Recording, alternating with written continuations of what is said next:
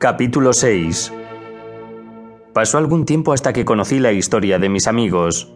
Era de tal naturaleza que no podía por menos que grabárseme profundamente en la memoria, al revelar una serie de circunstancias muy interesantes y maravillosas para un ser ingenuo como yo era entonces. El anciano se llamaba de Lacy, descendía de una buena familia de Francia, país en el que había vivido muchos años, rico, respetado por sus superiores y estimado por sus iguales. Educó a su hijo para servir a la patria, y Ágata trataba con las damas de la más alta alcurnia.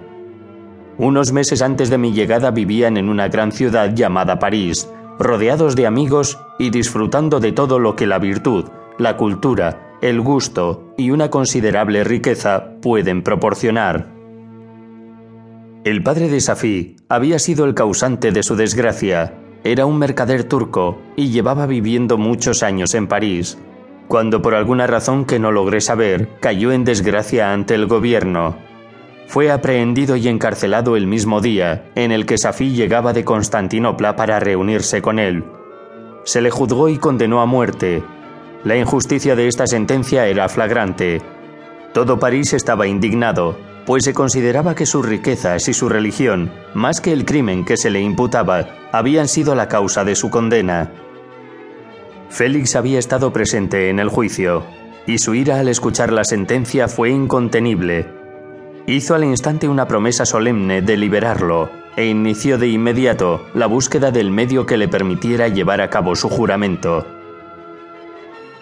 Tras muchos infructuosos intentos de penetrar en prisión, encontró en un ala poco vigilada del edificio una ventana enrejada que iluminaba la mazmorra del infortunado maometano, que, doblegado bajo el peso de las cadenas, aguardaba lleno de desesperación el cumplimiento de la bárbara sentencia.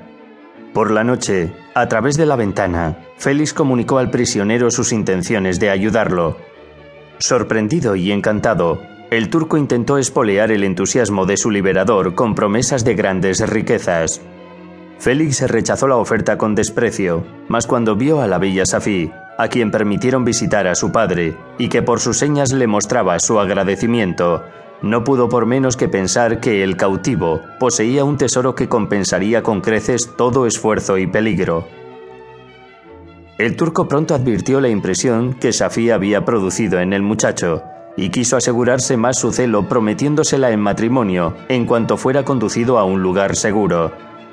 Félix era demasiado cortés como para aceptar la oferta, pero sabía que aquella probabilidad constituía su máxima esperanza.